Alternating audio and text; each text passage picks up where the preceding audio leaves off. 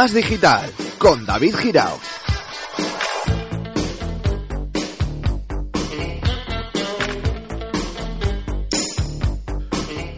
Muy buenas a todos, bienvenidos a Más Digital, domingo 24 de enero de 2016. Ya estamos aquí, ya estamos de vuelta, se acabó la Navidad, empezó el Año Nuevo y bueno, ha empezado de, de sobra, ¿eh? de reconocer que se nos ha pegado un poquito la Navidad, eh, bueno, pues no queríamos que acabara y, y por eso nos hemos dormido un poquitillo y empezamos este 24 de enero.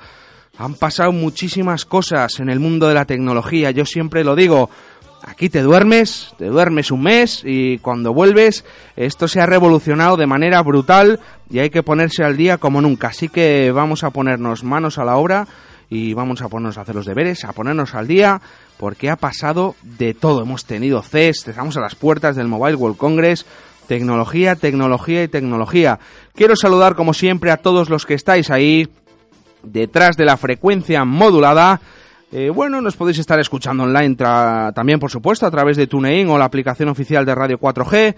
O os podéis haber descargado el programa en el podcast que tenemos en iBooks. Saludo como siempre a toda la comunidad de foreros de GSM Spain y os recuerdo rápidamente un Twitter, arroba más digital 4G, WhatsApp 689 75 15 35, 689 75 15 35 para lo que queráis. Correo electrónico también para rematar más digital 4G arroba gmail.com. Vámonos.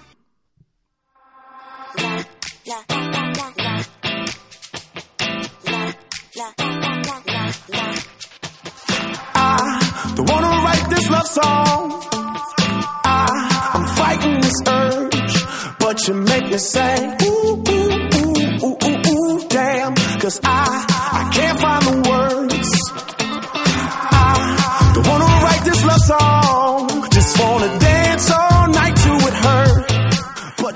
Bueno, arrancamos tras esa pedazo de cabina eh, con Super Poli y Javi Hierro, que han estado además con el pedazo de grandísimo Felizuco, que nos hemos cruzado aquí con ellos y vaya pedazo de restreno de la cabina. Tremendo. A partir de ahora ya sabéis, todos los domingos antes de más digital, engancharos para, para estar ahí a tope, a tope con ellos. Eh, bueno, don Álvaro Ruiz, muy buenas. Muy buenas, muy buenas, muy buenas. ¿Cómo te he echado de menos, amigo? Eh, uh, a mí cuando alguien me dice que me ha echado de menos, a mí me entra el miedo en el cuerpo. Hombre, es que me debes 30 euros, joder, que no. Ah, sí, te debo 30 euros. Ah, bueno. No te Sí, acuer- no sí, te eso- acuerdas. No, no, pero puede ser. ¿Eh? Bueno, lo arreglamos tomando unas copas. Venga, pagas tú hasta 30 y luego ya, ¿eh? Apachas. A pachas. vale, pues nada, oye, ¿qué tal? Mm, Oye, te despedí antes de, de, mm, el año nuevo y, y ¿qué tal? ¿Qué tal ha entrado el año? Eh, bien, bien, bien. Ha entrado con mucho trabajo. Además, eh, sarna con gusto no pica, ¿no? Ajá, eso está claro. Y estamos ahí trabajando mucho, mucho, mucho. Que además vamos a tener sorpresas en el norte. Pues me parece bien. Ya hemos inaugurado una emisora en Bilbao. Ah, sí, sí, sí. sí. De la que soy responsable técnico también. Bueno, bueno, bueno, bueno. 105.0 Ya. ahí en Bilbao. Ahora estás contento, pero ya nos contarás, ya un día dirás, me cabe, pero bueno, ahora estás encantado. Mm, Bueno, pero no será la única. Ya, ya. Oye, si te hace falta, ya sabes, consejos tecnológicos, pues eh, me das un No, lo que pasa es que voy a ¿cómo tener que comprar esto? más móviles de welder. Ya, pues... porque ya voy por dos y no me da uno para trabajo, uno para cada emisora y ya no me da. Se Hombre. me quedan sin batería Joder, de tanto usarles. No, hombre, es que vamos a ver, no hay móvil humano en esta tierra que aguante tu ritmo tal, que estás mm, ocho horas colgado al teléfono todos los días, 700 correos, no sé qué, es que eso no lo aguanta ningún móvil del mercado. Espera tres años a que las baterías mejoren y aguantarán tu ritmo, macho, pero es que de momento no hay, no hay. no hay, no hay. De 10.000 o así, no hay. de eso no hay. 10.000, bueno, te podría hablar de algún móvil chino que 12. tiene baterías bestiales.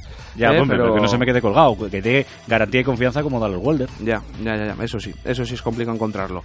Pues nada, tengo a mi izquierda, es un placer otra vez en Más Digital, además estrenando este primer programa del año, a don Paco Calatayud. Muy buenas, Paco. Muy buenas, David. ¿Qué tal estás? Muy bien, ¿qué tal, compañero? Tenía muchas ganas eh, de hablar contigo, porque además es genial que estés aquí en el estreno de Más Digital, porque con todo lo que ha habido de tecnología, con ese CES de Las Vegas, con el mobile que está para, para aquí ya, para dentro de un mes, eh, bueno, pues hay muchísimas, muchísimas cosas que desgranar. Bueno, cuéntame, ¿qué tal? Pues muy bien, la verdad, yo creo que todos los amantes de la tecnología, el 31 de diciembre no salimos a celebrar el Año Nuevo, sino que salimos a celebrar que llega el CES de Las Vegas, ¿no? Que Sí, ya sí. llega, empieza el día 4. Y lo cierto es que el año no puede empezar de mejor manera, allí encargadito de novedades y, y, bueno, pues a comentarlas todas ahora. Tú fíjate, ese CES de Las Vegas, ese Consumer eh, Electronics eh, Show, que se celebra desde el año 67, ¿eh? desde 1967. eh, el primer evento, de hecho, del, del CES, este del 67, se celebró en Nueva York. Eh, no fue en Las Vegas. Luego, pues eh, del 78 al 94, el evento se celebraba dos veces al año. Uno era en enero en Las Vegas y era conocido como el Winter Consumer Electronic Show. Y había otro en, en, en Chicago en verano y se, con- se conocía pues así, ¿no? Como el, el, CES del, del verano, por así decirlo. Había dos y a partir del 95 el CES pasó a celebrarse pues una vez por año en Las Vegas. Es una, por supuesto, eh, la mayor feria del año en cuanto a electrónica de consumo se refiere y eh, bueno pues el impacto que tiene y todo lo que se presenta como en toda feria se presentan cosas que hemos visto se presentan cosas que vamos a ver y cosas que, que igual nunca veremos pues son prototipos que están allí y oye igual pero bueno Pero reconocemos que esos prototipos, a mí personalmente es lo que más me gusta de la feria, que es lo que me hace soñar muchas veces, ¿no? Ya, ya, eso sí. La- las fechas en las que se celebran el CES, que tú lo has dicho Paco, del 4 eh, al 6 y tal, eh, lógicamente eh, el periodista tecnológico eh, español eh, que cubre el CES eh, pierde los reyes. Eso es algo que a mí siempre me ha impactado como mucho, ¿no? Porque Sí, la verdad, pierden los reyes, pero allí, allí siempre se llevan regalitos en todos Sí. esos eventos. Algo se llevan, por otro lado. sí, sí, se vuelve uno cargado, que además... cargado de tabletas, cargado de relojes, es maravilloso. Sí, sí. ¿Qué es lo que más te llamó la atención que has estado viendo del CES eh, estos días, Paco? Porque hay muchísimas cosas curiosas. ¿Qué es lo que tú dices? ¡Pum! Esto, me encanta. Pues bueno, a mí como desarrollador de, de videojuegos, lo que más me ha llamado la atención es eh, las gafas de, de Steam, las gafas de Valve, Sí, de sí. realidad virtual. Me parece muy chulas, eh, ta- tampoco se ha visto mucho, pero la verdad es que todo el mundo las está poniendo como una cosa, o sea, incluso un paso adelante a las famosas Oculus Rift, Sí. que compró Facebook hace, hace un, un año, dos años. Y bueno, pues ahora en febrero creo que van a empezar a anunciar precio y reservas y ahí vamos a estar atentos. Pues sí, sí.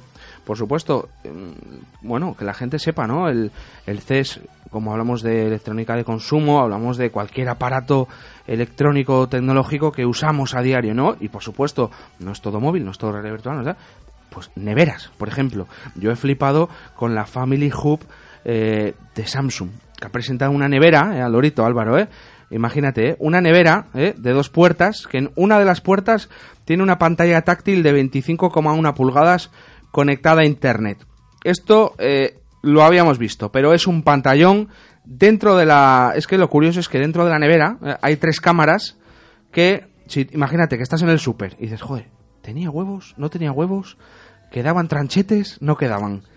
Pum, eh, conectado a la nevera, fotos que te manda del interior y ves lo que hay, lo que quedaba. Por ejemplo, para hacer la vida ahí incluso más fácil o volvernos más tontos, no lo sé. Oye, es muy interesante, ¿no? El, el hecho de ir al super, ay, que tengo en la nevera y poder abrirlo. Aunque sí que dices tú, llama la atención la, la pedazo pantalla de 21 pulgadas que tiene. Parece, va a ser como la, la Tesla de, de las neveras, ¿no? Sí, como sí. el coche que tiene aquel pantallón en el salpicadero. O sea que a mí sí me gustaría tener una, una, una nevera como, como esa. Bueno, el tema es que además eh, puedes, pues, tú imagínate, no solo, no solo lo que te he comentado, eh, coger y mirar, eh, pues eso, tiene además en la pantalla táctil, te hace las veces de apuntar el calendario, eh, no sé qué, pues las notas, o sea, esto ya, eso de poner los dibujos de los niños en la nevera, eh, se va a acabar, me parece a mí, porque, en fin, eh, ¿eh? con estas neveras tecnológicas, pues imagínate, mm, se ha anunciado eh, para, para diversos países, de momento para, para España no se ha anunciado, pero bueno, al lorito, al con las neveras, ¿eh?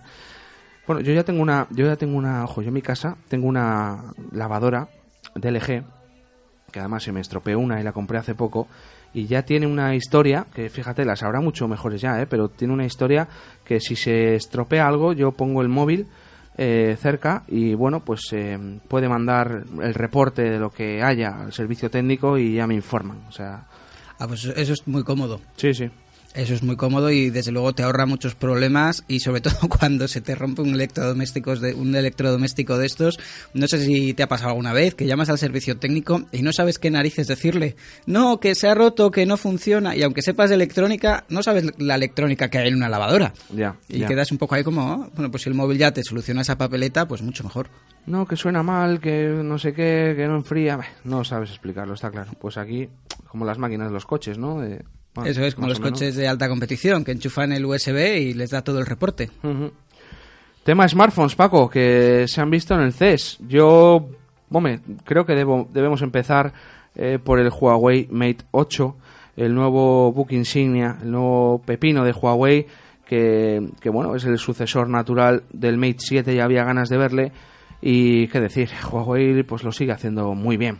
Sí, la verdad que los teléfonos que presenta o sea, empiezan a rozar ya lo espectacular con, con las pantallas, con las cámaras. Desde luego la calidad que ha ganado en dos años es, es digna de, mención.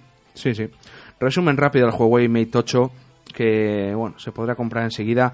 Eh, pantalla Full HD, 6 pulgadas, con un cristal de estos que están de moda de 2,5D, de estos eh, curvadillos un poquillo al final, eh, protección Gorilla Glass, por supuesto, procesador importante, el Kirin 950 de Huawei. Ese procesador fabricado por ellos mismos, eh, que en los benchmark, pues ya previamente a esta presentación se rumoreaba que, daba un rendimiento espectacular, el Kirin 950. Luego memoria de 3 GB de RAM, que también hay una versión de 4, ya estamos móviles de 4, uf, eh, en fin, y lo que está por venir. Y bueno, 32 interna, que también hay una versión de 128. Por supuesto, Marshmallow de inicio, Android 6.0. Cámaras de 16, 4.000 mAh de batería, que promete dos días de autonomía eh, sin problemas. El Mate 7 de Huawei, mm, hay que reconocer que fue una bestia en cuanto a tema de batería. Eh, no había manera de acabarle. Eh, vamos, lo que hablábamos antes de Álvaro, mm, vamos, una bestia. Y este Mate eh, 8, bueno, pues promete, si no más, por lo menos lo mismo.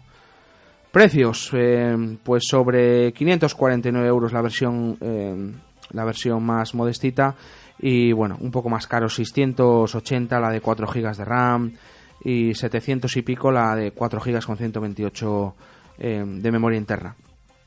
Un pepino. Pues sí, la verdad. La verdad mm, se sitúa al mismo nivel que grandes teléfonos de compañías como Samsung o como Sony, por ejemplo. Ya está ahí. Ya está ahí.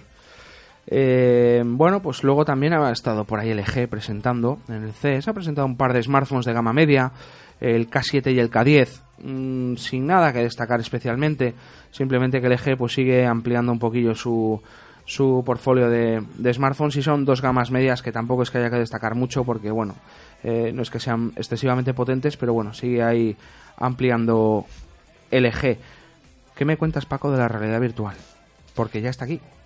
Pues sí, la realidad virtual ya está aquí. Ya tenemos Oculus, ya prácticamente puedes solicitarla como desarrollador y poder usarla en, en tu negocio. Ahora llega ya la de HTC con Valve.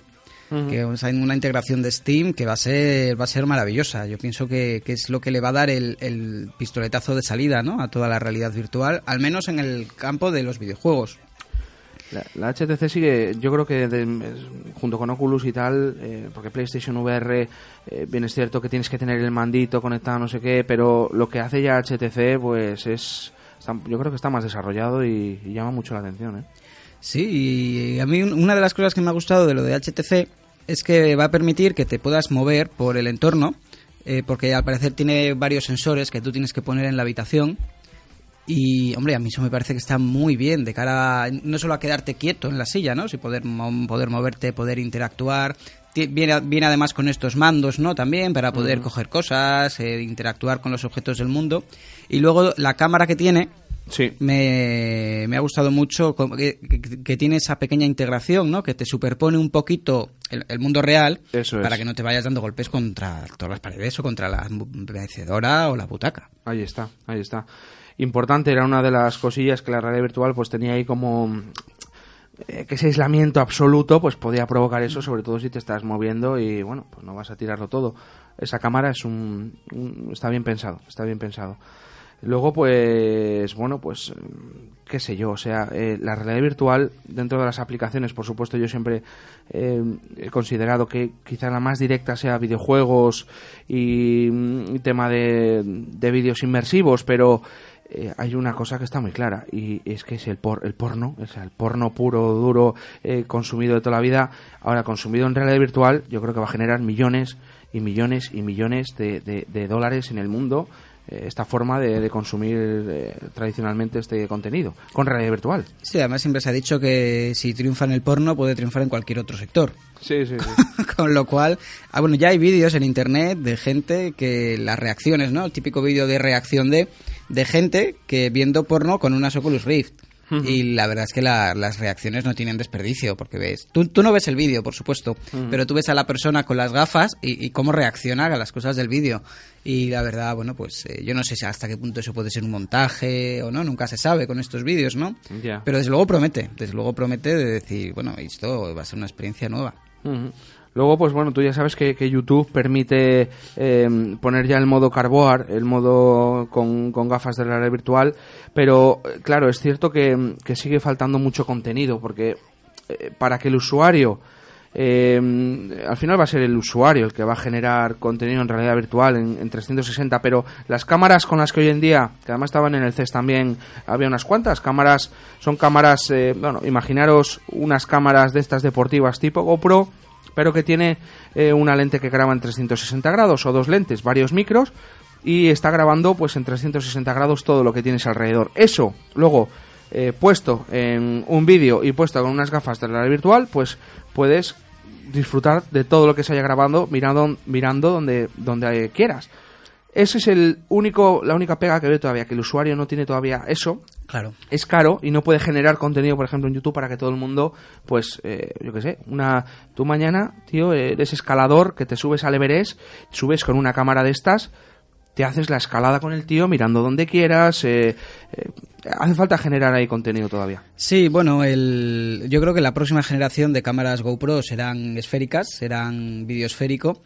Y, pero si te fijas, Facebook también ha implementado ya el vídeo esférico. No sé si te acuerdas con el, el tráiler de Star Wars que lanzaron, que era un vídeo Sí. esférico. Y bueno, pues eh, cuando estuve en Facebook, no te acuerdas, tuve la suerte de poder ir allí a San Francisco y estar en Sí. Facebook. Bueno, pues les preguntamos un poquito por, bueno, pues qué planes tenían con las Oculus. Y bueno, pues no supieron decirnos mucho, no nos quisieron decir demasiado, la verdad. Pero bueno, uniendo cabos, eh, pues te das cuenta de que han comprado Oculus, están metiendo estos vídeos de 360 y dices tú, o sea, ellos lo que quieren es que la gente, en vez de subir fotos o vídeos normales, empiece a subir vídeos en 360 para que compren las Oculus y digamos puedas conectar más con, con esa gente, ¿no? Eh, y si, bueno, si triunfa en Facebook, puede triunfar en muchos sitios. Aunque bueno, Facebook también tiene una lista de fracasos eh, también importante, que tampoco es la panacea, pero ahí están, ahí están intentándolo. Sí, sí. A ver, a ver, ¿qué pasa? Luego, pues bueno, eh, esto se complementa un poco lo que hemos visto los primeros atisbos en el CES, es que la realidad virtual, luego unida a la realidad aumentada, pues eso podría ya generar entornos no solo de ocio, de, de trabajo, de, de lo que sea, pues alucinantes. Ahí está, eh, ahí está Microsoft con las HoloLens y bueno, pues eh, las Magic Leap también. Eh, empresas que ya lo que están pensando es que tu casa se convierta en, en un entorno absolutamente customizable, interactuable, eh, en fin, estar pero no estar. O sea, es eh, eh, esa, esa, esa línea que algún día traspasaremos o estaremos entre lo virtual y lo real. eh, va a ser un poco, ahora mismo lo vemos con, eh, como todavía de ciencia ficción, que esté aquí. Sí, pero eso es una eso es una pasada. Eso además es lo que hemos estado hablando un poquito antes, ¿no? De entrar. Tenemos muchas tecnologías, tenemos muchas ahora muchos caminos posibles por los que seguir y estamos como en este punto ahora de transición, este punto donde se va a decidir realmente ahora mismo el, el- este futuro que nos espera. Pero si todo pinta como las Hololens de Microsoft o también hay muchos, muchas otras propuestas de llenar el techo de casa de proyectores, ¿no? Y crear paredes interactivas y todas estas cosas. Eh, lo cierto es que puede ser una revolución. y ahí ya te olvidas de, de mandos y de nada, ya vas con tus manos eh, tocando, mm, haciendo que tocas eh, Sí. todo y abriendo opciones y bueno, en fin, una, una absoluta pasada. De todas formas, este, este CES de Las Vegas eh, yo creo que es el CES de los últimos años, sí, espectacular, pero el menos definido quizás de los últimos años, porque estamos viendo drones que, oye, están construidos, están no sé qué, pero todavía falta legislar en muchos países cómo utilizar los drones. Eh, estamos viendo realidad virtual en la cual se supone que el 2016 será su explosión, pero pero no va a llegar a los hogares todavía de manera, creo, masiva. Eh, bueno, de hecho las Samsung VR llevan más de un año en el mercado y, no es que nadie tenga muchas de ellas, ¿no? Y, pero por eso está todo un poco por, por cerrar, creo yo, ¿no? Ha sido un CES un poco de, sí, innovación, pero todo por, por, por cerrar, por comercializar, por ver qué pasa, ¿no? Sí, a mí una cosa que me llama mucho la atención, por ejemplo, es, eh, es esto que no sacan, digamos, productos cerrados y todas las compañías sacan su versión del mismo producto, sino, por ejemplo, en el campo de la televisión. El LG presenta con tecnología OLED, pues está presentando televisores eh, que sí, que está claro que el OLED es el futuro. Eh, televisores de 2 milímetros de grosor, que dices tú, 2 milímetros, o sea, es que eso, como le sople mal, lo rompo. Ya, ya. Eh, pero luego también está presentando, por otro lado, televisores 4K y por otro lado, televisores ahora con el HDR famoso. Eh, c- que se centren, que se centren en algo, yo creo. Vamos a ir poco a poco, a un avance continuo, pero de uno en uno. Es que nos están metiendo mucho de golpe y yo creo que es eso, es un abanico de tantas opciones que al final va a ser muy difícil avanzar en una sola dirección y avanzar rápido, sino que parece que vamos a estar en ese punto de no avanzar durante un tiempo por la cantidad de caminos que hay. Había un analista del mundillo que decía, eh, entre comillas, eh, estamos en una fase media en categorías como los drones, realidad virtual y los wearables. Están creciendo y avanzando, pero todavía tienen un largo camino por recorrer. Lo que hablábamos antes de esas presentaciones contundentes, eh, que no se ha dado ahora, salvo, oye, salvo el móvil, ¿vale? El móvil tal. Pero, eh, yo qué sé, eh, mira, en el CES de 1970, el VHS, ¡pum! La bomba pero ya estaba, ¿eh? Y enseguida, pues eso se, vamos, eh, se implantó rápidamente. Ojo, eh, 11 años más tarde, ¿eh? en el año 81, en el CES fue también donde se presentó el CD. ¿eh? Allí como eh, la- el gran, bueno, pues el próximo formato futuro eh, global. Eh, una pasada, ¿eh? Quien volviera ahí a ver esas cosillas, ¿eh? Sí, eh, no, y además, sí, esos, esos estándares que nos han acompañado, es que, por ejemplo, el VHS ha estado hasta hace 5 o 6 años Sí, sí, sí. perfectamente en las tiendas, conviviendo con los DVDs, y el CD sigue estando. O sea, se presentó en el 81, acabas de decir. Claro, claro. O sea, sigue estando, 30 años. Sí, sí. Y ahí sigue. el CD llama mucho la atención. De hecho, cuando en las pelis veíamos eh, que los CDs se reducían a un tamaño mucho más pequeñito, que parecía que iba a ser ese el siguiente, eh, no, no, el CD, macho, ahí está. Ahí está, parece mentira. El MP3 y todo esto, pero se siguen vendiendo CDs a cascoporro. Pues un poquillo eso, ¿qué?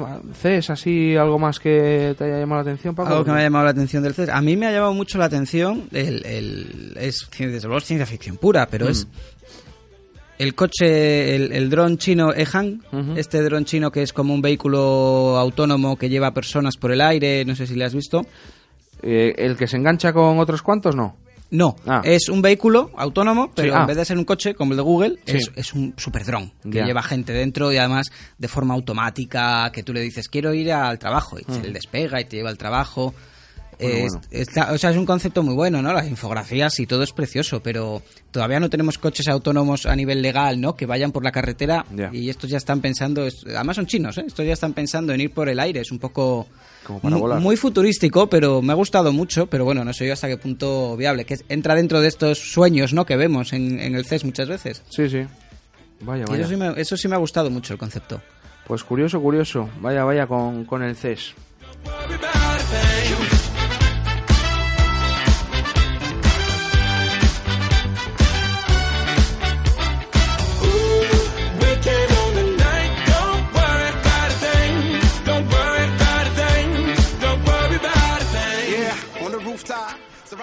Bueno, venga, rematamos con el CES. Que el CES, el CES siempre se lleva todo, todo el tiempo. Eh, algo así, Paco, que te haya llamado la atención para rematar el CES o que creas que es algo que, que va a dar mucho que hablar. Pues a mí me ha gustado mucho el Remix. Remixos, puede ser, este, Sí. esta versión de Android que es para escritorio, que tiene ventanas, que... Bueno, bueno, muy, muy, muy chula. ha llamado muchísimo la atención. Remixos. Eh, de hecho, eh, Walder se va a convertir en bueno la primera compañía eh, europea que, que, vaya de la mano con Remix y, y de hecho en el Mobile World Congress algo se verá por allí. O sea que Remix, para que la gente lo sepa, es un Android de escritorio eh, funcional 100%, con el que puedes trabajar, con el que puedes tener ocio. Es decir, imaginaros llegar a casa y soltar vuestro móvil, tirarle la mesa y ponerte con el ordenador a trabajar y que el entorno siga siendo Android. Que no te pierdas, que, que sigas estando familiarizado, que no tengas que de repente cambiar el chip y, y estar en Windows. Eh, sigues en Android y sigues en un entorno intuitivo con tus Office, con tu, todo tu tema y es, ha llamado muchísimo la atención en la, en la prensa internacional el tema de Remix. Va a dar mucho que hablar. Sí, sí, es fabuloso. Y para el usuario medio que no necesite igual aplicaciones muy concretas o de, temas laborales como puede ser usar Photoshop o 3D, como es mi caso, para un usuario medio que esté en la universidad, que haga trabajos, que Sí. vea contenido en Internet, en streaming, es un sistema operativo fantástico. Sí, y, sí. y es lo que dices tú, ¿no? Esa continuidad con el, tus aplicaciones que te las llevas en el móvil, luego las usas en el PC y fabuloso. Sí, sí. Pues seguiremos oyendo hablar, por supuesto, de Remix OS y os lo contaremos. You be there to always hold me down. Tell me, would you really cry for me? You really cry for me? Baby, don't lie to me. If I didn't have anything, I wanna know, would you stick around? If I got locked away and we lost it all today, tell me honestly, would you still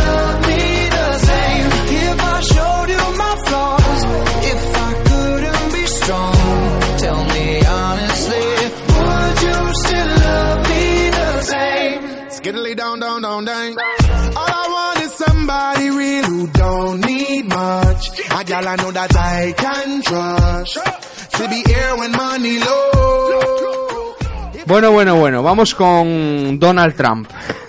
no tenemos. Hay un vídeo de Donald Trump, un montaje. Joder, igual me le- no puedes buscármelo por ahí, Álvaro. Hay un vídeo, a ver si lo buscamos en un segundo, ¿eh? Tú busca en, en, en, en YouTube, busca Donald Trump China, o sea, China.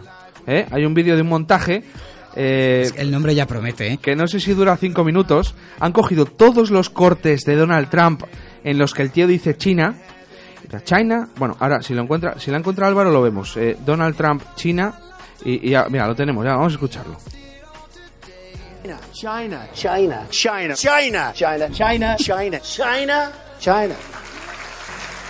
You go over to China, China, China, China, China, China, China, China, China, China, China. You take China. China. China. I love them. China. China. China. China. China. I have to have my China. China. China because China. China. China. China. Le gusta China, ¿no?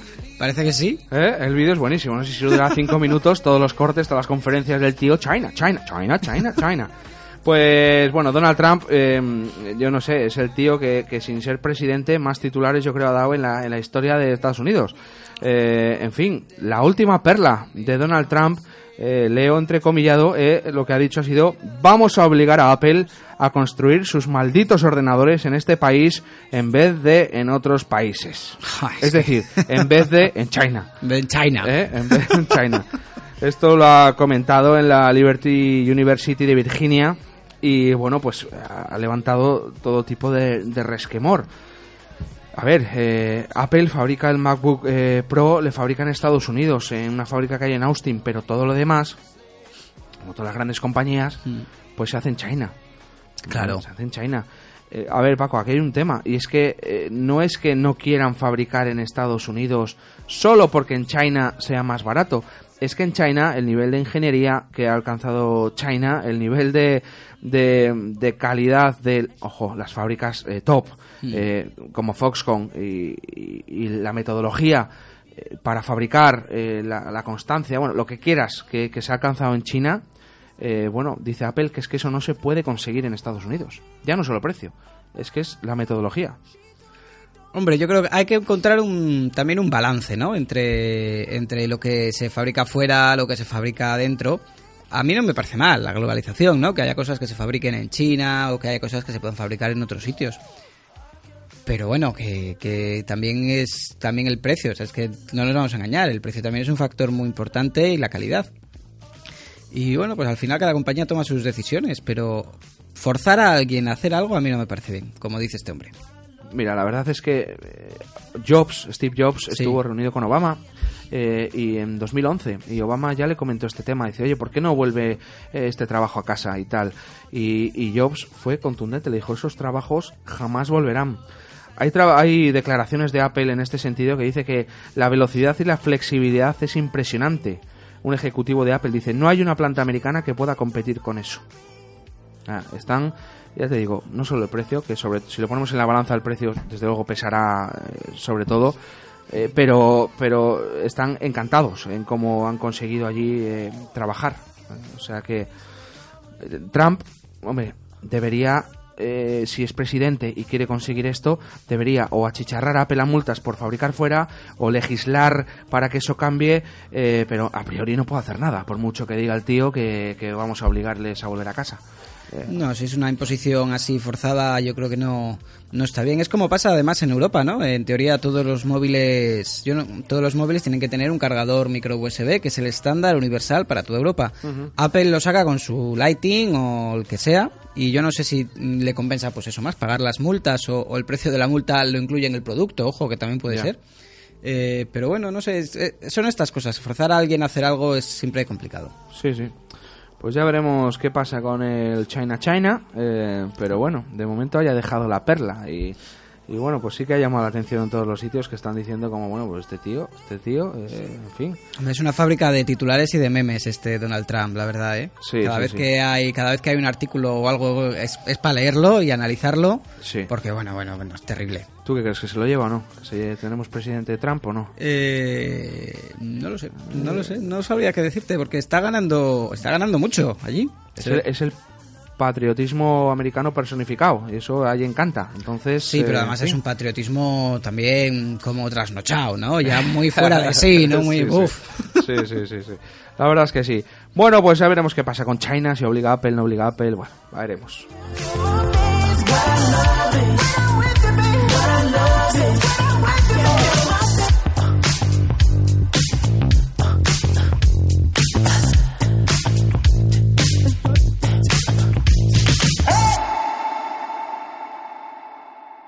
Bueno, pues vamos como siempre con el Consejo de Seguridad de ESET. Al Lorito Paco, porque eh, estas navidades, eh, el mercado de las tablets, ha habido muchísimas, muchísimas tablets que se han regalado para niños. Ha dejado de ser ese producto exclusivo de ocio para el adulto y tablets de 8 pulgadas y hasta 10 pulgadas eh, se regalan ya, es un dato, a partir de niños de 7 años. ¿Esto qué implica? Lo de siempre. Que hay que tener, eh, que hay que andar con mil ojos, que hay que tener muchísimo cuidado dónde entra el niño, eh, porque si no estamos al loro y le dejamos ahí con la tablet y decimos, ala, venga, eh, haz lo que quieras, pues hombre, pues no me parece eh, muy lógico que, que el niño pueda entrar a todo lo que, lo que quiera. Para esto hay soluciones, por supuesto. ESET ha pensado en una solución muy interesante para que todo niño que tenga una tablet, todo niño que esté metido, pues, eh, porque bueno, es que muchas veces es eso, ¿eh? O sea, la, la comodidad de coger y decir, eh, venga niño, toma, no me molestes, quédate ahí viendo Cayu o viendo los dibujos que quieras o quédate jugando, pues vale, es muy cómodo. Pero hay que controlar, porque o sea, tú de repente un día vas vas a ir al cuarto y vas a flipar con lo que puede estar viendo el niño. Claro. ¿eh? El YouTube, el padre debería controlar y, o la madre poner el parental lock o poner el eh, controlar. Pero eh, para esos dejaos, para esos eh, que dicen, bueno, pues no sé hacerlo, porque hay gente que no sabe hacerlo, ESET ha lanzado una solución muy buena que se llama ESET Parental Control para Android, ¿vale? una solución súper interesante para instalar en la tablet de tu hijo para estar ya completamente despreocupado. Tiene funciones muy interesantes, control de aplicaciones, los filtros según la edad del hijo para que haya unos contenidos u otros, eh, bloquear páginas web inadecuadas para su edad y ciertas categorías y rastrear también dónde está el dispositivo del chaval y una cosa muy importante también limitar el tiempo de juego, o sea, eh, que a la media hora se le corte la está jugando, pues oye, le has dejado media hora, tú estás haciendo, se te va la pinza, a la media hora, niño, se acabó el juego, ponte a ponte a leer, ¿vale? Eh, es una solución pues muy interesante que ha lanzado el set y si habéis regalado recientemente una tableta a un crío, echarla un vistacito, entrad en eset.es eh, y ahí tenéis enseguida lo veis la, la solución Parental Control para Android de, de ESET. Semana que viene, consejito de ESET. Vamos a Publi y volvemos enseguida. Oíd Radio 4G Cantabria, 87.7 FM. Walder, fabricante español especializado en smartphone, tablets y libros electrónicos. Líder en ventas de tablets en España. Servicio técnico propio. En Walder, los viernes solo tienes ventajas. Acércate a nuestra sede en el Polígono de Barros y disfruta del Family and Friends. Venta directa con grandes descuentos. Walder, Freedom to Move. Hola, soy una de las muchas personas que colabora con la UID comprando su euroboleto. Por tan solo un euro diario, ayudas a muchas personas con discapacidad y al mismo tiempo tengo la opción de hacerme millonario. ¿Y a ti no te gustaría serlo? Organización Impulsora de Discapacitados, 902-113-883. Si eres discapacitado, llámanos. Si no lo eres, apóyanos. Contamos contigo. Cada vez que un Citroën C4 Cactus sale de nuestra fábrica, algo cambia en el resto del mundo. En cada Citroën C4 Cactus va una parte nuestra. Y eso se nota. Citroën C4 Cactus, fabricado aquí para todo el mundo. Citroën. Autogomas y Rec Citroën de Cantabria. Oíd Radio 4G Cantabria, 87.7 FM.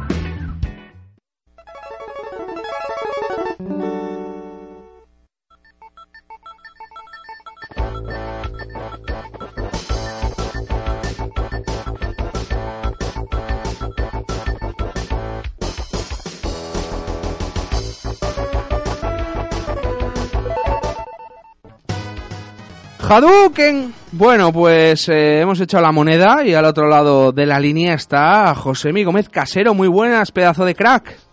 Buenos días, chicos. ¿Cómo estamos? ¿Qué tal estamos? ¿Qué tal tú? Bien. Hemos empezado bien el año. Por aquí bastante bien. Muy viciados, pero bien. ¿Y cuándo no estás viciado tú? A ver, ¿y cuándo no es fiesta? A ver. Bueno, ¿Eh? así a bote pronto lo pienso y no, no se deja de jugar. O no debería de dejarse de jugar. Claro que no, claro que no. Mira, me asiente Paco Calatayud, que está aquí a mi izquierda, que es eh, otro jugón y bueno, pues eh, por supuesto, eh, encantado con tus declaraciones. Hombre, ¿Eh? desde luego. Jugones, por supuesto. No hay que dejar de Suscribo las declaraciones. Josemi, ¿qué se ha cocido por ahí? ¿Qué, qué, qué, qué, qué se ha cocido? Porque es que también, claro, eh, eh, hemos vuelto después de, del parón navideño y ahí tiene que haber chicha, ¿no? Bueno, podría contarte de algún lanzamiento jugoso, pero realmente las empresas ahora se dedican a anunciar lo que viene. Y mientras esperamos esos grandes lanzamientos de este año, eh, estamos con una hornada de juegos retrocompatibles o juegos que vuelven del pasado para volver a estar con nosotros. Muchos somos los que nos gusta jugar a aquello que jugamos de pequeños o que de vez en cuando nos gusta volver a coger el mando de la antigua Super Nintendo, por ejemplo. Oye, a, sí, a- a mí me lo vas a decir, que la cabecera es el Street Fighter, macho. Claro, venía ni al pelo. Entonces, bueno, pues este me habría gustado hablar de Constructor, que ahora hablaré más de él, pero parece ser que lo han retrasado porque tenía pensado salir ahora en enero. Constructor, para los jóvenes que no lo conozcan, que es normal, es un juego que salió en la época de los primeros Windows y la MS2, eh, que consistía en hacer proliferar un barrio. Tú tenías tus obreros y tu trabajo era dedicarte a traer inquilinos, eh, satisfacer sus necesidades de vivienda, de sueldos y demás. Y al final se convertía en un juego de guerra que tenía su propio online por, por direcciones IP, cuando tenías que llamar a tu ordenador como si fuera, como si de un teléfono particular se tratara, y cada uno luchaba por su barrio. Este juego mm, han pasado muchos años para que recupere ese, ese gusto retro, porque estamos hablando de más de 20 creo, y bueno, pues una empresa decidió cogerlo y hacer una remasterización que se está esperando mucho. Eh, esperemos que triunfe. Oye, Eh, yo personalmente, porque los juegos de estrategias ya no cuajan. Dime. Este juego, eh, pero me, me hablas de su vuelta en PC, porque le veo como muy susceptible de, de ser eh, para, pa- también para plataformas móviles, ¿no? Porque esa interfaz eh, que tenía antiguamente ahora es un poco también lo que se lleva y es como... Ah. Mm, dime, dime. Hasta donde sabemos, saldrá para las consolas de sobremesa grandes, es decir, Xbox One, PlayStation 4 y también ordenador, por supuesto.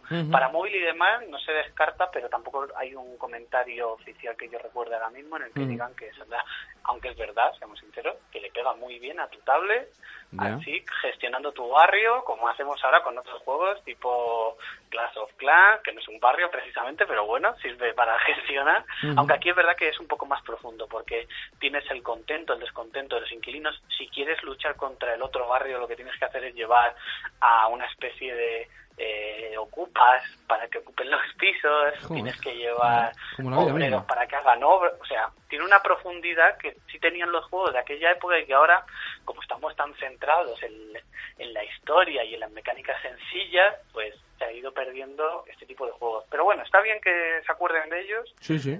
y que los volvamos a ver en primera línea. Esperemos que, al igual que pasó con otros retro que salieron el año pasado, como el Heroes 3, porque de todos los héroes se han acordado del 3, porque todos nos acordamos del 3, pues esto es igual. Y esperemos que, bueno, personalmente espero que cuaje en el público.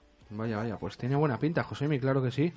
Tú Sí, sí, ahí eh, estate al lorito y cuéntanos, cuéntanos, porque además es que eh, yo no conocía este constructor, eh, raro, porque en el 97 tenía yo una viciada a todo, que era, que era espectacular, pero, pero vamos, mola, mola mucho, sí. Allá por el 97 teníamos que decidir en qué nos enfocábamos para jugar, porque había pocos juegos con respecto a ahora, pero cada juego tenía tal profundidad que te podía llevar hasta un año eh, completar todos esos secretitos o todo ese progreso, o sea que es normal. Eh, quería comentar también que en esta misma idea de retro, Nintendo también se ha acordado porque este año se cumplen 20 años del lanzamiento del primer Pokémon en Japón, Madre mía.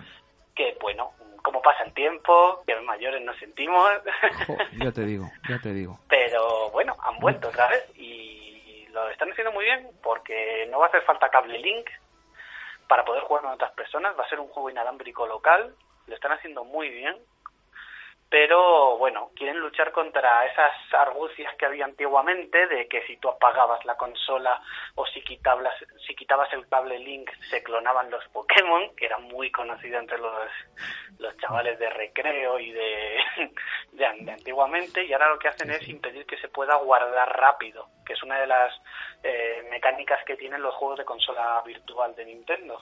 Pero bueno, a todos nos ha gustado esa época y ahora podemos recuperarla volviendo a, a los clásicos juegos de Pokémon. Tú lo que quieres que es que salgamos que de aquí no de, tú lo que quieres es que salgamos de aquí deprimidos pensando en 20 años de Pokémon que hace 20 años ya, ¿no, Josemi?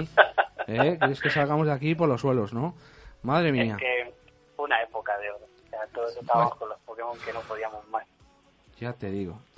Sí. Vaya, vaya, ya, pues sí, dime, lo dime. último que nos queda sería también comentar la retrocompatibilidad que ofrece ahora Xbox One, que ha ofrecido Microsoft un listado con todos los juegos que van a ser retrocompatibles con eh, los juegos de la consola Xbox 360. Una cosa que a todos nos ha gustado siempre, que antiguamente se hacía mucho, especialmente con las consolas de, de Sony, y que ahora Microsoft pues lo anunció hace un tiempo, lo retomó con una pequeña lista y esta lista se ha visto ampliada con grandes juegos como The Witcher 2, especial para aquellas personas que no pudieron jugar, que están jugando al 3 y no vieron la historia anterior, Ya. y otros juegos como el Counter-Strike, eh, Global Offensive de Valve y el no me sale ahora el Soul Calibur Ajá. que por supuesto no podía faltar un juego de lucha a la antigua Bueno, No los, van, los, va- bueno los van ampliando ahí con cuentagotas, pero bueno, ahí van metiendo, ¿eh? Para dejar ahí de vez en cuando contento a la gente, pero sí que con mucho, muy, muy despacito, ¿eh? Pero bueno, no, no quieren, ese es Para como que no quieren, pero venga, te doy unos caramelillos y hasta la siguiente. Sí, ha funcionado muy bien. También sacaron un juego de Rare que tenía una colección de todos los juegos de Rare, incluidos los Battletoads, los así algunos juegos típicos de arcade. Solo que nos quitamos la parte de echar la moneda y ahora lo único que tenemos que hacer es enchufar el mando para cargarlo. Ya, ya. Hombre, esto era como cuando salieron los emuladores en el ordenador. Yo recuerdo eh, cuando ibas a, las, a, los salones recreativos y, por ejemplo, echabas, eh, un, echabas al Pang, ¿no? Super pen, Cuando echabas al Pang sonaba Super pen. O cuando salieron los ordenadores, le dabas al F5, Super pen, ¿eh? Hasta 99 créditos. Venga.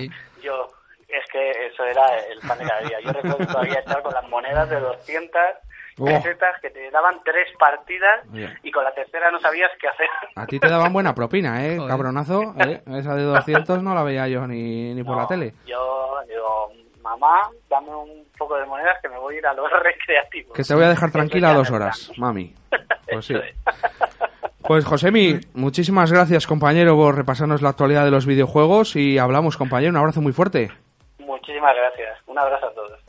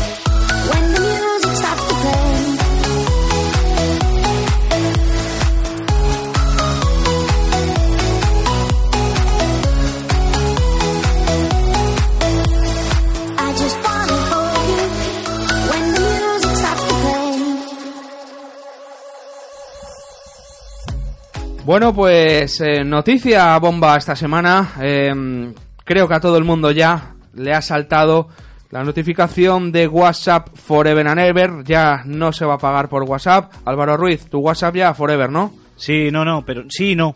Chino, China. No, Chino. Eh, China. Chino. No, me llegó el mensaje de que era de por vida y luego me volvió otra vez y me mandó otro y me dijo que no. A mí también, le ha pasado a todo el mundo. yo Y creo. no me ha vuelto el de por, de por vida. No. Ah, eh, Me llegó- le ha pasado a mucha gente, ¿eh? Te llega un mensaje, tu WhatsApp es ahora de por vida, tu expiración, no sé qué, para siempre. Luego te llega otra notificación que ponía, no, hasta agosto de 2016. No sé por qué. Y luego ha llegado la otra vez la definitiva. A partir de ahí, no te- a ti te ha llegado la definitiva, ¿no? No. Ah, no, estás. Me sigue diciendo que se me acaba en agosto el ¿Ah, mío. sí? Sí. Pero le has dado ajustes cuenta, no sé Sí, qué. sí. En Vale, agosto, vale. el 18 me parece. en A ver, agosto. son más, muchísimos millones, 500, 600 mil millones de usuarios, lo que tiene WhatsApp ahora mismo no sé. Joder, eh, a ver Paco, ¿qué tiene? Paco de por vida. Y yo, si lo miro ahora, a no ser que esto haya cambiado tal, a ver, yo tengo que tener aquí de por vida también. Si ya me lo había puesto además. Ajustes, cuenta, información de pago, de por vida. Qué afortunado sois. A mí ya me llegará. Si no me voy a negar a pagar, ¿eh? No, si es que además la gente ya no paga, o sea, te quiero decir, ya había gente que lo tenía de por vida. Había gente que había pagado un año. Yo pagué, yo de 5 o sí que o 6 que llevo, no sé, 5 mínimo con WhatsApp, eh, solo he pagado un año los 0.89. Luego no sé por qué se me iban ampliando los meses y tal. No tenía mucho sentido. Entonces, estáis diciendo que WhatsApp a mí me ha visto la cara, porque yo he pagado tres años. ¿Has pagado 3 años? Madre mía, ¿pero qué le diste al pack de los 3 años de golpe? Pagué un año eh, separado y luego ya, pues dije, venga, va, tres del tirón. ¿En serio? Sí, Ostras. lo hacían descuento. Es que, es que era una oportunidad súper chollo. Joder, macho. Sí. No Así que yo- dejarlo pasar. No, no podía dejarlo pasar, así que yo, de todas maneras, creo que había pagado hasta más de agosto, pero bueno, oye, ya no voy a pagar más, me niego. No, no, ya, ya no te van a obligar. Eso ha abierto un poquillo el debate, Paco, porque, eh, claro, WhatsApp no está financiado por publicidad. eh, no, no, aquí entramos a WhatsApp y a, diferencia de muchísimas aplicaciones, aquí no nos salta nunca ningún banner de nada. De nada. Eh, entonces, eh, vale, pero quedaba ahí la cosa de, bueno, dentro de sus 500 millones de usuarios, si 200 o 100 pagan ese dinero, la financiación es muy importante. La que tiene WhatsApp. Ahora, quitando ya eh, ese mínimo que tenían, ha entrado mucho también la duda. O sea, esta peña, ¿qué quiere hacer? ¿De qué va a vivir? ¿Por qué eh, no meten publi? Entonces, eso ha quedado ahí un poco, está el debate ahí. No sé qué opinas tú de esto, Paco. No lo sé, igual yo pienso que, que por las declaraciones que han dicho, que quieren convertir WhatsApp en los nuevos SMS, pero estandarizarlo a nivel que sea de uso bancario, que sea de uso de instituciones. Hace poco hemos visto ya que se han tomado WhatsApp como pruebas en un juicio Yo creo que quieren estandarizarlo todo, que sea el nuevo SMS, y porque van a permitir mandar documentos, mandar tal, que sea el nuevo estándar. Y yo creo que luego, una vez que sea el estándar, ahí ya podrán hacer lo que les dé la gana. Bueno, en este caso deberían ponerse un poco las pilas o, oye, tener un poco de amor propio y, y mejorar un poco la app, ¿no? O sea, lo decimos siempre. Telegram es mucho mejor aplicación que WhatsApp en funcionalidades, en encriptación. WeChat, la favorita de los asiáticos, eh, es una mejor aplicación que WhatsApp. Eh, bueno, pues no sé, a ver si ahora con Facebook, con Zuckerberg, que es un tío que tiene en la mente la evolución, el desarrollo, no sé qué, si le pega una vuelta a WhatsApp, que, que- que está como siempre, macho. Sí, bueno, WhatsApp, eh, creo que ha salido ayer o anteayer, que han descubierto el que en la versión beta, al parecer hay una beta por ahí, que hay gente que puede acceder, hay una opción que es para encriptar toda la conversación y todo de punto a punto, es decir, de yo te mando a ti en WhatsApp y sale encriptado desde que sale hasta que te llega. Y solo tú y yo podríamos leerlo. Pues mira, pasa que igual ahí se pierde un poquillo el tema de lo que hemos hablado ahora, ¿no? Igual juicios, investigación, eh, como se está usando tanto, igual Claro. esa opción, yo qué sé, no lo sé. No lo sé, pero no, a mí que me dejen mandar documentos por WhatsApp, sí. que me dejen mandar lo que me dé la gana, hasta ni- no, igual no un giga como Telegram, que también mandar un giga por o, Telegram también parece que es un poco harto. Pues que Telegram creo que no tiene límite de mandar. O tiene... Un giga, un giga creo ¿No? que es, o ¿Seguro? era un O- giga. Eh, eh, puedes mandar más de un giga, Más pero la giga. versión oficial es un giga, sí. Eh, te lo digo porque nosotros nos mandamos archivos vídeos, nos mandamos sí. audios en el trabajo. Es que a mí me sonaba que al por al menos dos gigas tenía yo en mente, ¿eh? Perdón, pero no... Pero sí, bueno, igual estás mandando un giga y medio y al giga 400 de plan se, se joroba el tema, no sé. Pero bueno, Te da WhatsApp libertad para mandar lo que quieras, es, es a, es a lo que voy yo. Mm. WhatsApp tendría que también darte Sí. libertad para mandar, Pues oye, eso, lo que quiero quieras. mandar un zip, quiero mandar un... Claro. Pe- lo que sea, vamos. un adjunto de un correo. Es que Sí. hacen eso y se cargarían mucha, mm, el email en muchísimos, o sea, de, de- en muchísimos casos se cargarían el email. que a veces sí. lo mandas para mandar un PDF o lo mandas Ajá. para Totalmente de acuerdo. Totalmente de acuerdo. Pues eh, vamos, eh, no te quepa duda que hayan pensado en ello. Lo que pasa es Mm. que a ver cuándo se deciden a dar el salto. WhatsApp, como siempre, de actualidad.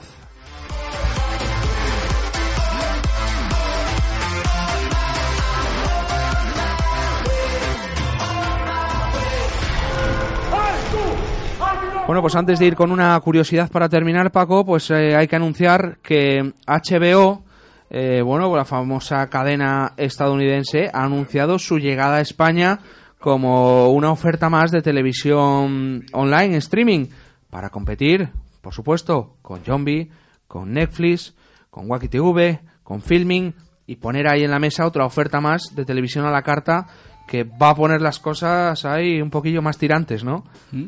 A mí me parece fabuloso. Cuanta más competencia haya, mejor. Ya era hora de que entrasen todos estos actores en España, porque desde que han entrado, la calidad de los servicios, de todos, ¿eh? Desde los que ya estaban a los que han llegado, es mucho mejor. El catálogo que tienen también es mejor en todos. Con lo cual, cuanta más competencia, mejor. Bueno, eh, HBO, por si alguien está perdido, eh, bueno, pues produjo, ha producido series como Juego de Tronos, eh, The Wire, Los Soprano, True Detective, en fin, eh, llegará a España a finales de 2016. Precio, pues unos 10 euros al mes y bueno, pues acceso ilimitado a todos los episodios de todas las temporadas de cualquier serie que es propiedad de, HBO y además pues ahí en el horizonte está el tema de nuevas series exclusivas eh, que bueno, tienen un gran peso, la verdad que, que- que esta gente de HBO yo creo que tampoco va a llegar coja, ¿eh? va a llegar eh, arrasando. Sí, sí, no, y, y además, sobre todo, llegan a finales de 2016. Esto quiere decir que todas las que ya están ahora, como Wacky TV, como Netflix, como Zombie, tienen un año, además, que lo vamos a disfrutar nosotros viendo cómo van a aumentar el catálogo a lo bestia para no quedarse atrás cuando llegue HBO. Porque HBO tampoco llegará con los deberes hechos y tendrá que tener un catálogo bastante amplio. Con lo Sí. cual, para, para nosotros, fantástico. Para los consumidores, genial. Hasta finales de 2016 habrá que ver cómo ellos cambian, definen y dan forma al tema, pero en principio, ojo, HBO no va a llegar integrada en ninguna plataforma de televisión, ¿vale? Para, para tema de... eh, bueno, pues ninguna plataforma de televisión de las actuales, que va a llegar como, como servicio online vía web, pero Mm. eso es lo que hasta ahora se sabe. Pero bueno, a mí me cuesta mucho creer que no se integre como una aplicación de Smart TV y tal. Sí, acabarán haciendo Vamos. Smart TVs, eh, aplicaciones, igual que hace Netflix o que todas. Sí, sí. Pues nada, hay que seguir ahí atentos. eh, vamos, el año también de la televisión online a la carta. La guerra está, está ahí ya. Yeah, yeah,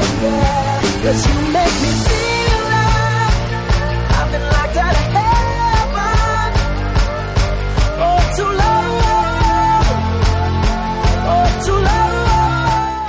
Venga, nos vamos como siempre con una curiosidad. Walder, fabricante español especializado en smartphone, tablet y libros electrónicos. Líder en ventas de tablets en España. Servicio técnico propio. En Walder, los viernes solo tienes ventajas. Acércate a nuestra sede en el Polígono de Barros y disfruta del Family and Friends. Venta directa con grandes descuentos. Walder, Freedom to Move.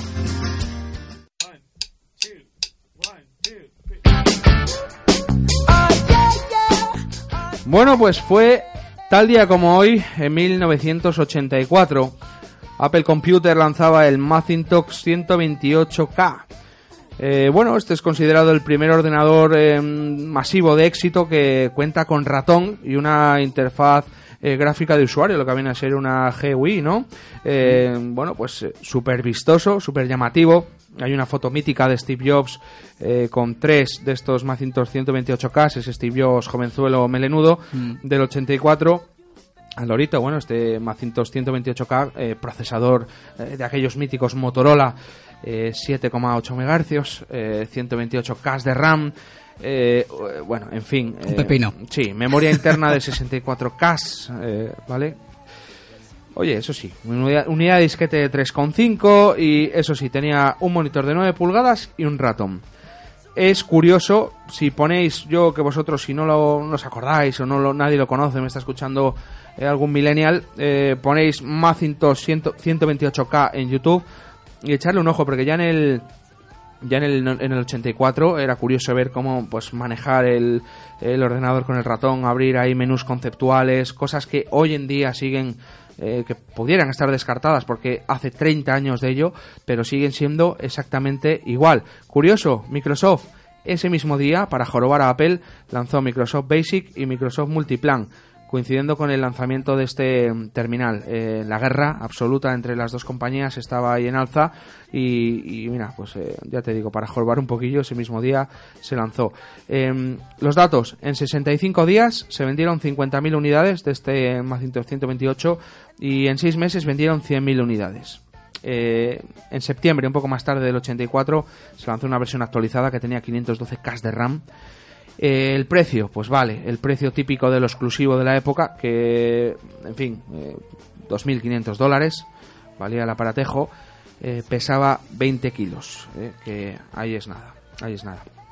Y la última, mañana, mañana, tal día como mañana, 25 de enero del 55, eh, nacía una persona muy importante. Te voy a hacer pregunta de examen. Uy, Venga, uy. pregunta de examen, Paco. Toru Iwatani. Uf, Igual lo estoy diciendo mal. Toru Iwatani, uf. en japonés. Pues es japonés, será alguno de Nintendo, puede ser. ¡Uy, bien! ¡Premio! Bueno, está claro, diseñador de videojuegos eh, de la década de los 80, creador de uno de los juegos más populares de la historia, si no más, el Pac-Man, eh, que en principio se iba a llamar Puckman, eh, pero al final fue Pac-Man. Esto, bueno, pues eh, este hombre fundó Namco en el 77 y, oye, no tardó mucho en desarrollar y lanzar en el 80 Pac-Man. Eh, absolutamente, pues qué decir de Pac-Man, la absoluta locura, el absoluto tragadinero, eh, máquinas que, que- que- se acumulaban colas infinitas para jugar a Pac-Man, máquinas que eh, rebasaban el límite de echar monedas, se tenían que descargarlas cada dos por tres y bueno, una burrada. Este hombre, bueno, pues un auténtico genio también de este mundillo. En 2007 abandonó Namco para dedicarse, eh, bueno, pues a dar clases en, en una universidad de Tokio. Y con esta nos vamos. Eh, muchísimas gracias a todos, Paco. De verdad, muchas gracias por acompañarnos en este primer más digital del año. Gracias a ti, David. Esperamos que este 2016 estés con nosotros muchas más veces. Seguro. Y mucha suerte con todo lo tuyo. ¿eh? Y Muchas gracias. Nada, eh, Álvaro Ruiz, muchas gracias en sonido. Y gracias a todos por estar ahí. Domingo que viene, más tecnología en más digital.